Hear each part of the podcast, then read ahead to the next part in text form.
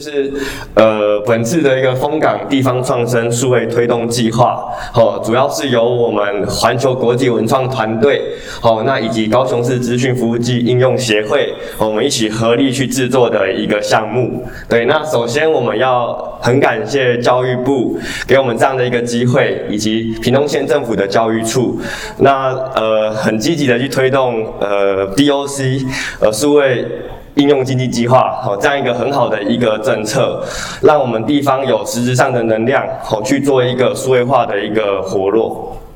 对，那首先我们会介绍，就是我们的呃地方文创如何借由数位化的一个转型去做一个应用面。对，那首先。我们借由本次的一个项目，先从风港作为一个计划的开端，对，那希望借由这样的一个计划，结合地方文创以及数位的多元应用，好，能将我们在呃。能推动地方的一些社区推动者，以及地方的一些呃社区营造者，能走向数位化的转型。那我们希望说，借由这样的一个议题，好带动整个世界台湾各地的一个社区，去走向这样的一个一个动机。对，那未来希望迎迎合未来元宇宙这样的一个一班列车。那首先，我们会将每一个城镇建立为一个独立的一个虚拟岛屿。那我们希望透过虚拟商店的贩售，哦，甚至推呃贩售地方的一个文创商品，或是在地的特色产品，那甚至推广在地的文化。对，那我们当然会借由虚实整合这样的一个大世界观，哦，那希望能帮玩家或甚至使用者或是游客，哦，能从虚实转到现实这样的一个一个深度旅游的一贯。行销策略，对，那当然这样的一个过程，呃，将地方文化数位化的过程，会导致会有很多的一个周边 IP 形成，那甚至能做成地方文创的一些周边产品应用。对，那这一款就是其实我们未来要推动的一个旅游元宇宙。那我们不只要串联地方的一些在地文创特色，那当然也会希望借由游戏性的方式提高它的一个趣味性。好，那让使用者非常的很活泼的使用这样的一个软体。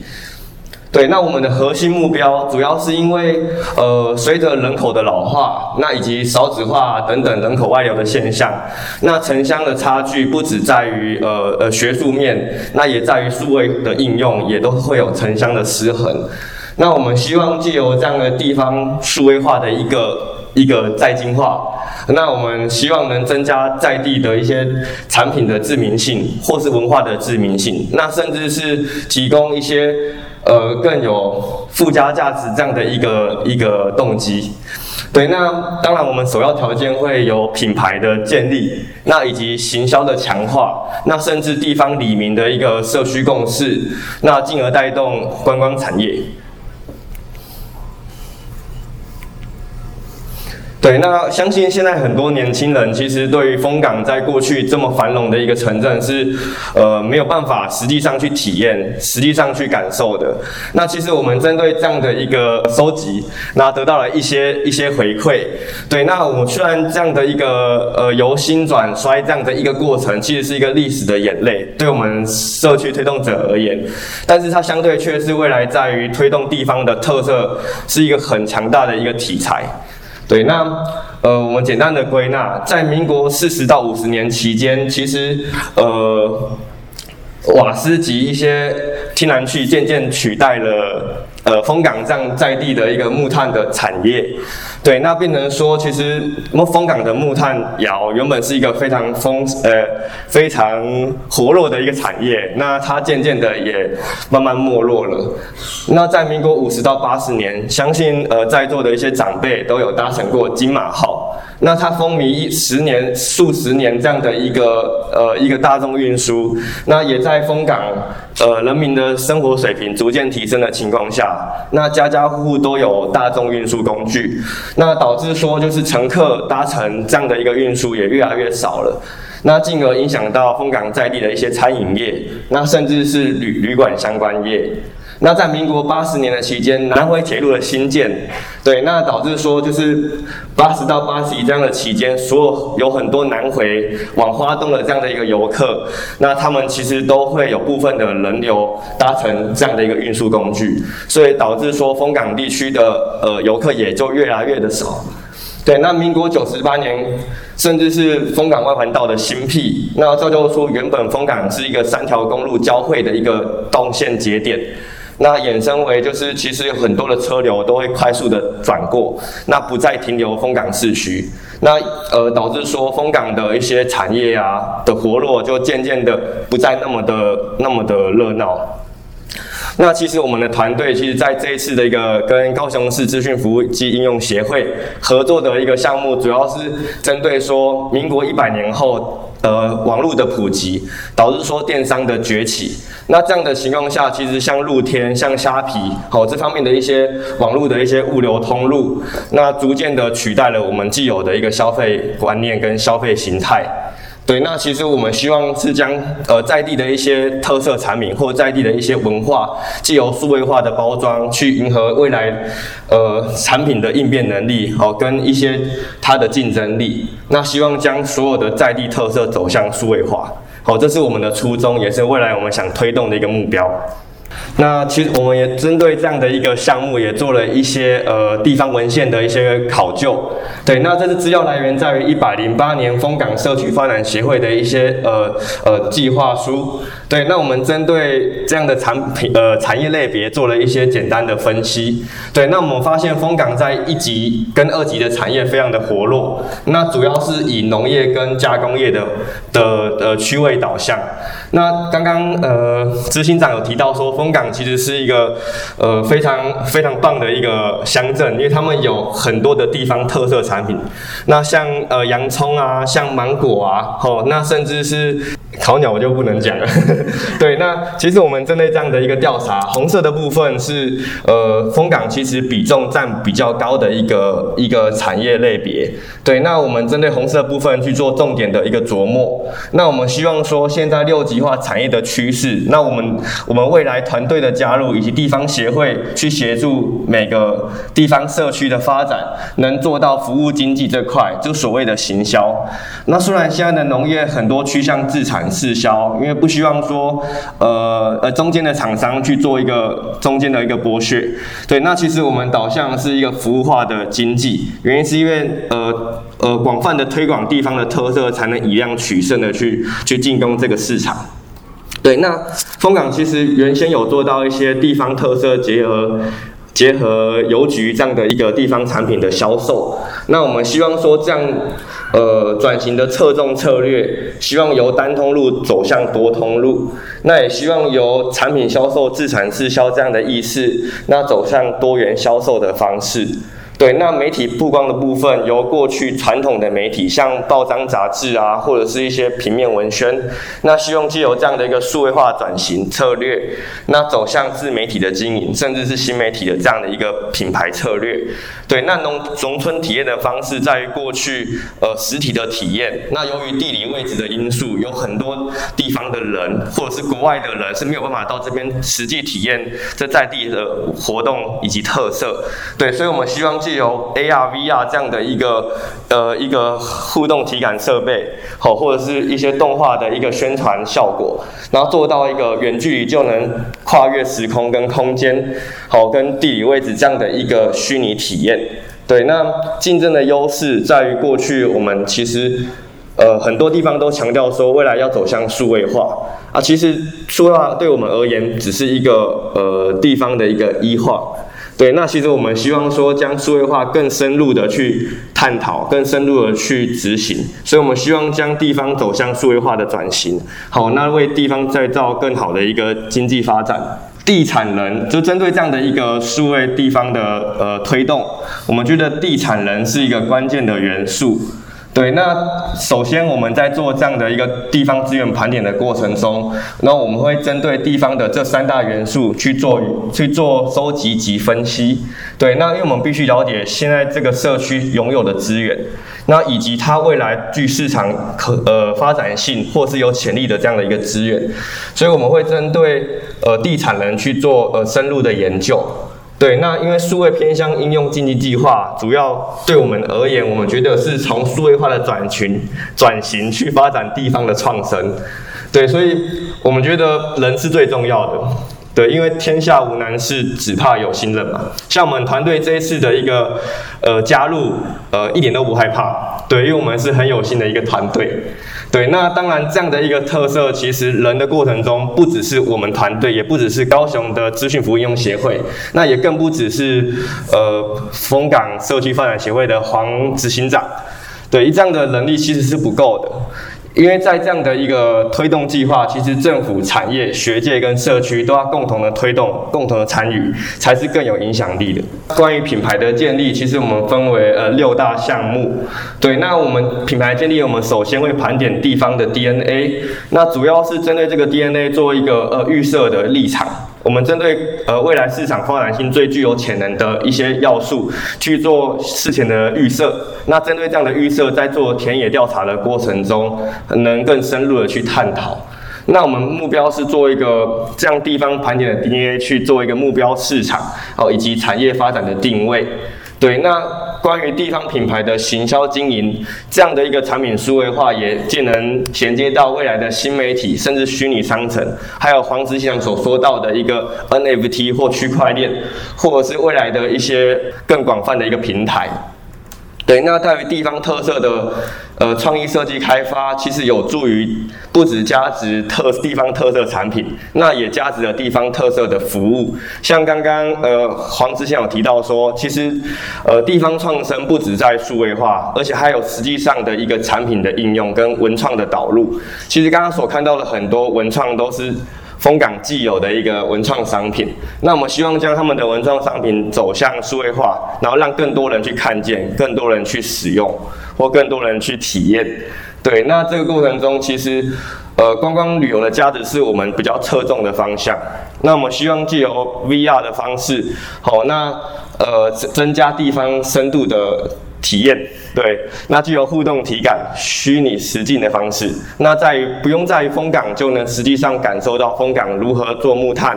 那如何去呃采收地方的特色农产品啊等等，那都能做很灵活的运用。那我们针对田野调查的部分，其实我们有有四大核心的勘察重点。那我们第一个，我们会先到地方去做一个地方人文的观察，那以及地方产品的特色产品的勘察，那以及。呃，历史就是文物保存的现况，甚至是既有的一个创地方创生的作品，对吧？这是我们勘察的重点。那我们第一个条件会先大量的阅读地方的文献，那以及地方的网络上的相关资料，因为呃，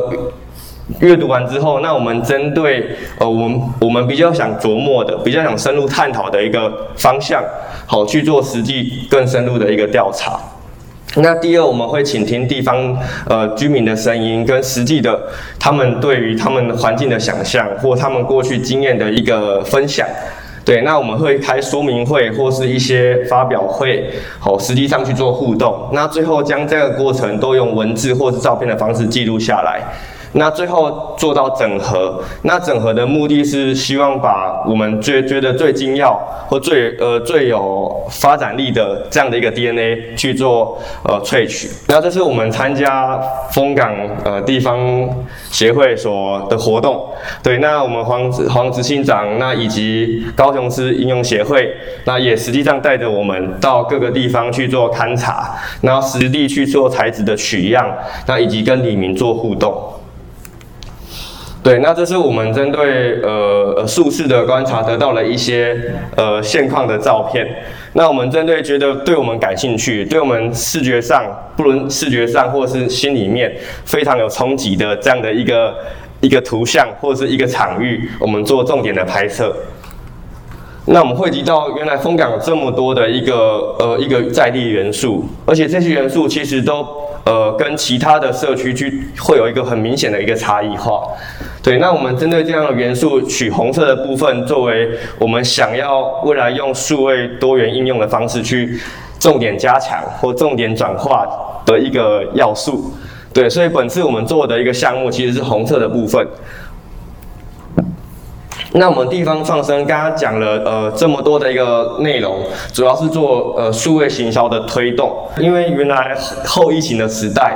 那其实很多人消费模式的转换，很多人都走向了微接触，那甚至是零接触。对，那这样的一个消费形态导致说实体的店面就越来越少人呃人在这个地方，呃越来越少人使用实体的店面。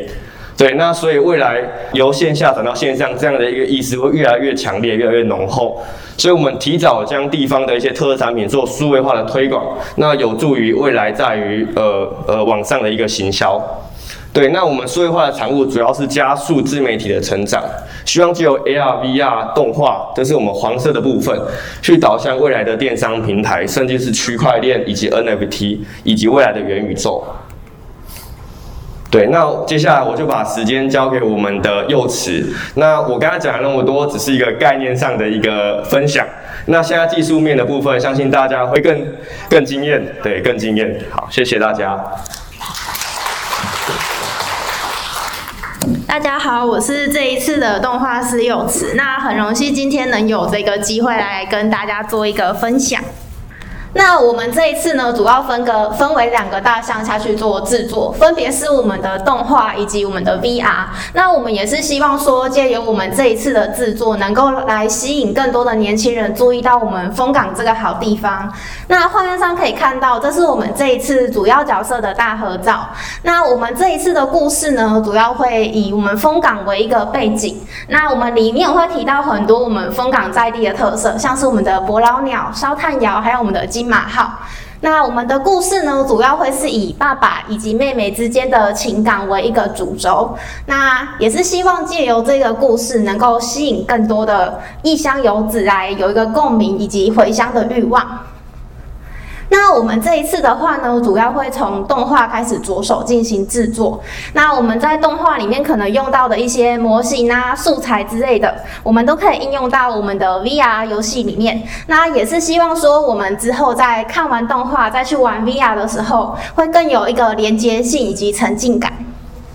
接着的话，我就要来，呃，做一个角色的介绍。那我们的主要角色呢，有四个，分别是我们小时候的春兰。那我们这个春兰妹妹呢，她是一个比较害羞内向，但有爱心的，喜爱各种小动物的小女孩。那她其实对我们爸爸相当的崇拜，但因为爸爸忙于工作，所以她就经常只能自己在家培养了喜欢画画的兴趣。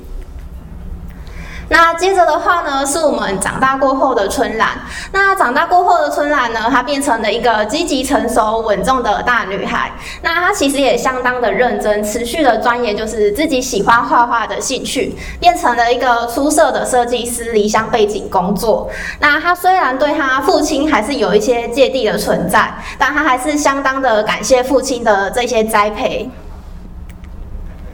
接着的话呢，是我们年轻的五雄。那五雄爸爸呢，他是一个木讷，但是比较不善于表达的木炭窑工人。那他相当的疼爱女儿，那也为了让女儿拥有良好的学习环境，所以他特别的努力工作。但也因为这样子，所以他没有真正的去了解到女儿的内心。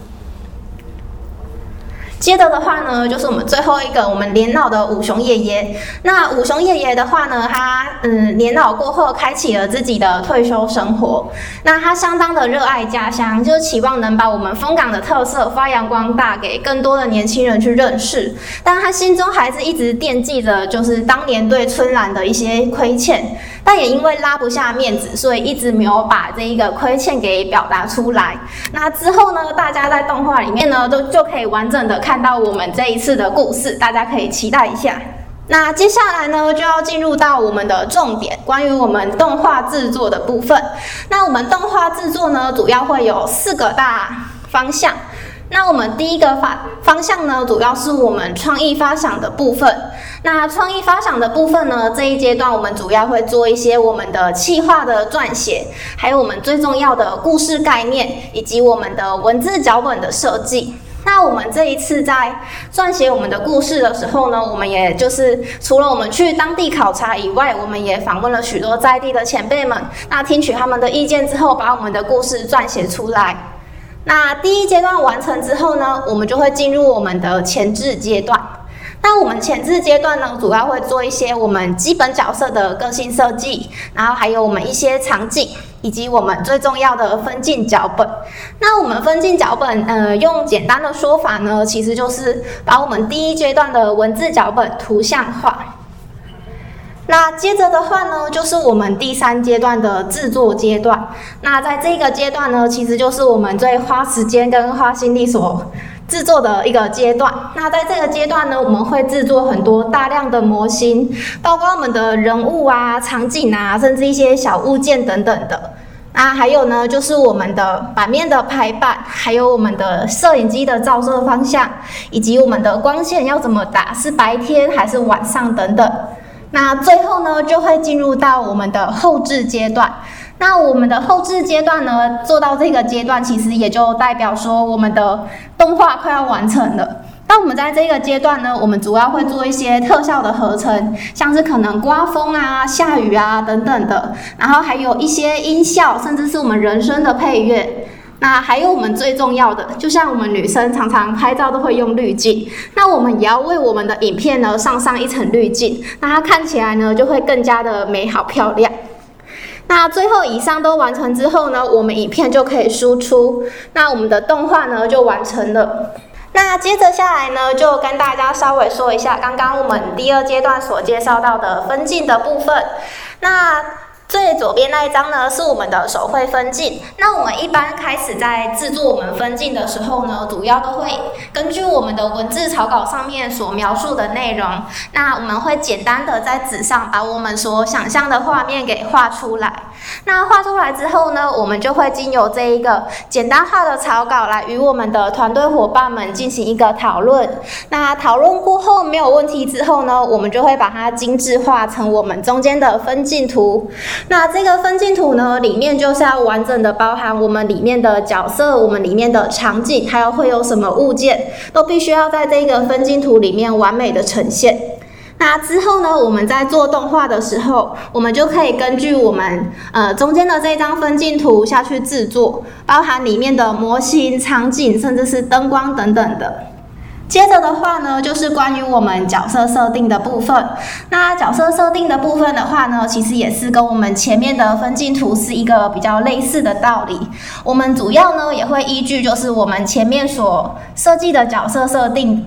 在纸上用简单的线条把我们所想象角色的样子给画出来。那确定没有？问题过后呢，我们就会有中间这一个就是比较呃精致化的草稿。那之后我们的三 D 模型呢，就会根据我们这一个精致化的分镜来进行一个制作。那以上呢，主要都是二 D 的部分。接下来的话呢，就要进入我们精彩的三 D 部分。那我这边先跟大家做一个简单的二 D 跟三 D 的差别的一个说明。那我们二 D 的话呢，主要是一个平面的。如果我们需要转其他的角度或者是方向的话，我们可能就要再另外绘制一张新的图。但我们三 D 的话呢，它就是一个三百六十度可以任意转动的东西。就如果我今天天需要会呃需要不同角度的话呢，我只要转一个方向，摄影机用另外一个方向去拍，它就可以拍摄各种不同角度的东西。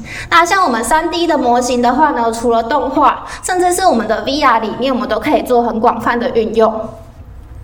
那我们三 D 模型呢，第一步的话，我就要介绍一下我们三 D 模型的制作。那我们三 D 模型的制作呢，其实跟我们盖房子的原理是有一点像的。我们都会从一个小方块，渐渐的往上搭，搭成一栋房子。那我们三 D 模型也是一样，我们第一步呢，会先从一个方块开始建起，然后呢，我们会把这个方块细分成更多的小方块。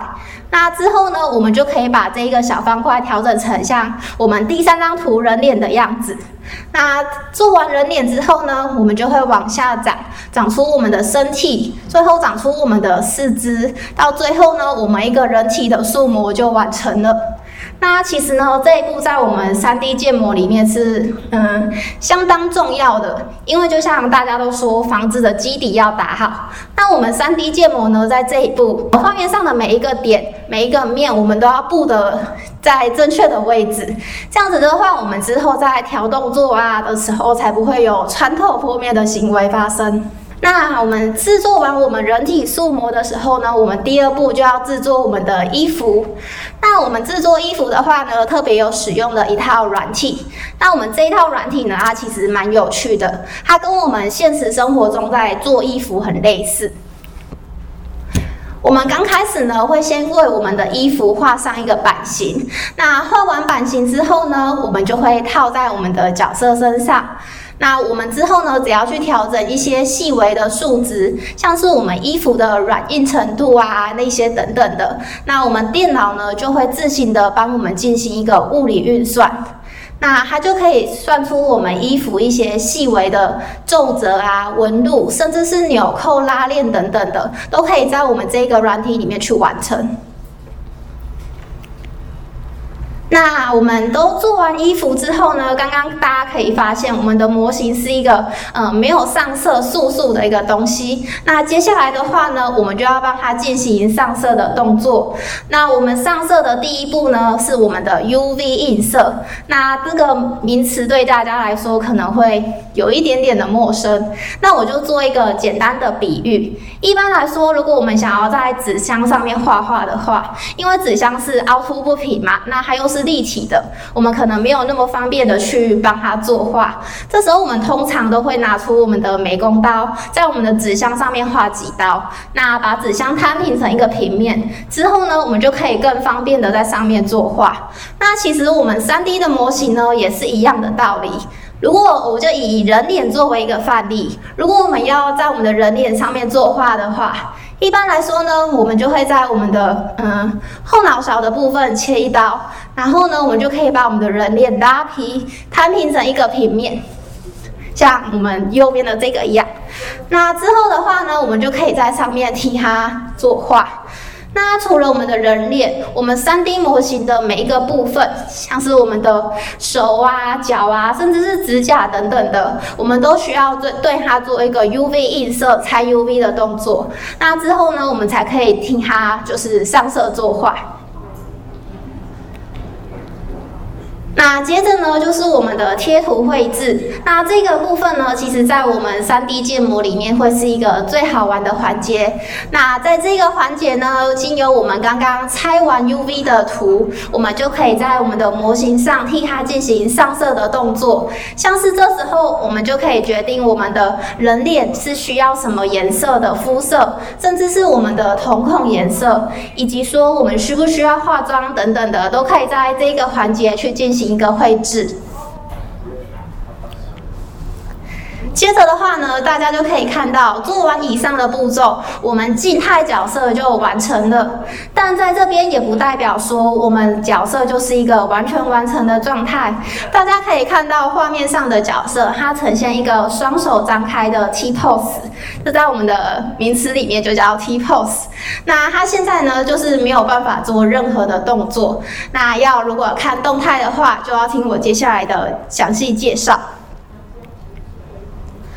那我们要做动态的第一步呢，就是我们的骨架绑定。就像我们的人体，如果我们需要做弯曲，像是手部的弯曲或是脚部的弯曲的话，我们是需要靠骨头的带动。那我们的三 D 模型呢，其实也是一样的道理。所以，我们第一步要做动态的第一步的话呢，就是要对我们的模型进行一个骨架的绑定。那这个骨架呢，其实跟我们的人体骨架的结呃组成是相当类似是的。所以，包括我们的大腿、小腿，甚至是我们的手指头，我们都要替它进行一个绑骨架的动作。那我们上完骨架之后呢，就是绑权重。那这个词呢，可能对大家也是有一点点小陌生。那我就拿我们的图来做一个解释。那我们最左边没有绑权重的时候呢，当我们的骨头嗯去动的时候，我们手的肌肉呢不会去做一个联动，只有单纯的骨头去动作。那在中间呢，我们只要运用我们的嗯。绑权重的一个动作，把我们的骨头以及我们的肌肉去做一个连接。大家可以看到，嗯，画面中红色的部分就是我们影响值最大的。那我们越往蓝色，越往绿色，就是我们的影响值越来越小。那我们全部设定完我们这一些权重数值之后，就可以像我们最右边的这一张图一样，当我们的骨头去动的时候，我们手的肌肉甚至是皮肤就会跟着一起联动。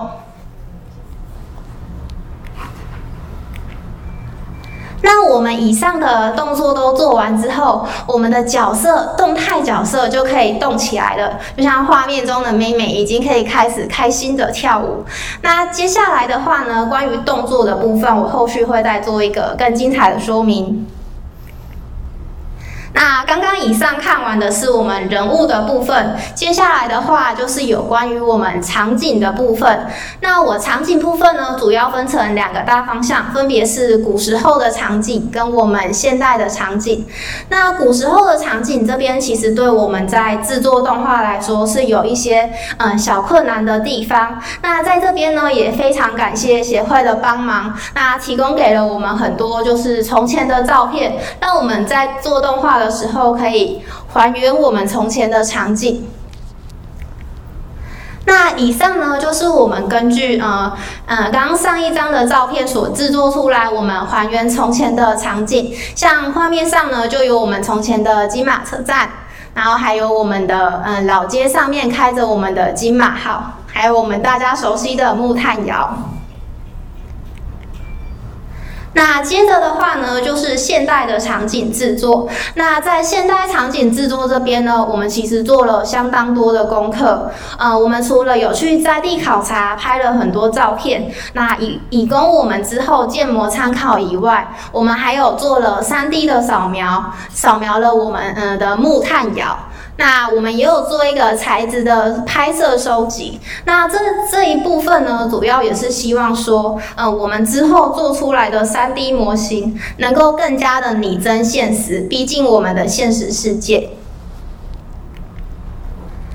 那画面上看到的话呢，就是我们的木炭窑。那最左边的那一张图呢，就是我们 3D 扫描所扫描出来的木炭窑。那大家可能会认为说，我们是不是就直接拿这一个模型就可以来制作动画？但其实并不是这样子的。大家可以看到那个黄色的部分，它其实是由数百万个点所组成。那如果我们直接把这个模型放到我们的动画里面的话呢，可能会造成我们的电脑会跑不动，甚至是宕掉的情形发生。所以呢，这一个三 D 模型扫描出来呢，对我们来说只能做一个参考。我们都必须要替它进行一个呃重建建制的动作，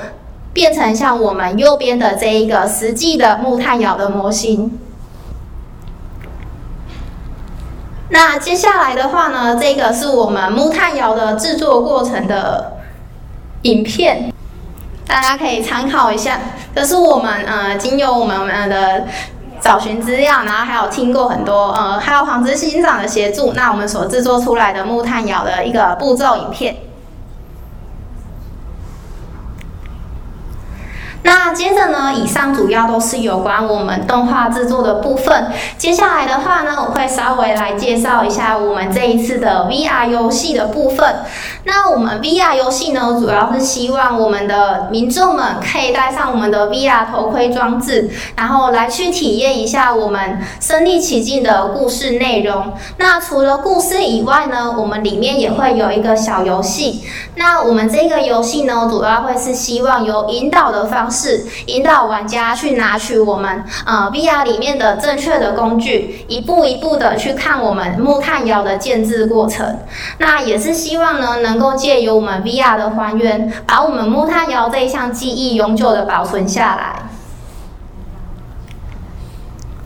那接着的话呢，就是我们比较偏嗯新技术面的部分。那我们第一步的话呢，是我们的脸部追踪。那它其实相当的好玩。我们脸部追踪的第一步呢，主要就是会先把我们系统预设的模嗯的面具给套到我们的脸部上面，然后进行对点的动作，把我们的每一个点对应到我们每一个嗯。该对应到的关节处，那我们的系统就会自动的进帮我们进行上骨架以及绑权重的动作。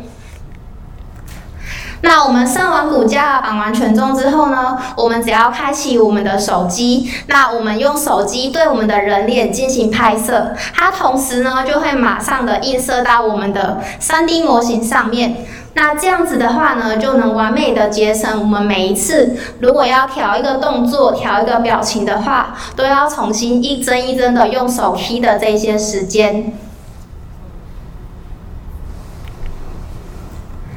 接着的话呢，是头发晃动的部分。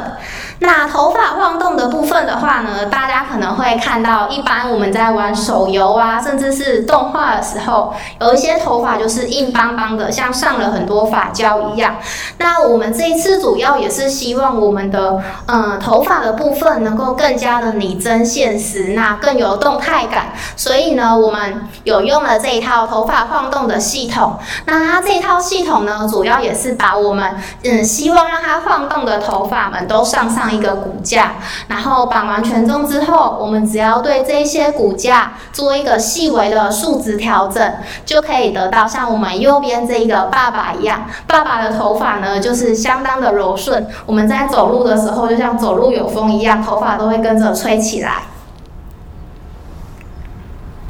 那接着的话呢，就是我们的动作捕捉的部分。大家前面有看到我们妹妹在跳舞的那一个影片，那那一个的话呢，其实是我们用手一帧一帧去 key 出来的。那我们平常在制作动画的时候呢，甚至是一个跑步的动作，我们可能就要 key 个呃二三十帧。那我们这一次也是主要希望说可以减少我们动画制作的时间，所以我们特别用了这一套动作捕捉系统。那这这套系统它其实相当的好玩。我们的演员只要穿上我们的动作捕捉衣，像那一套黑色的衣服，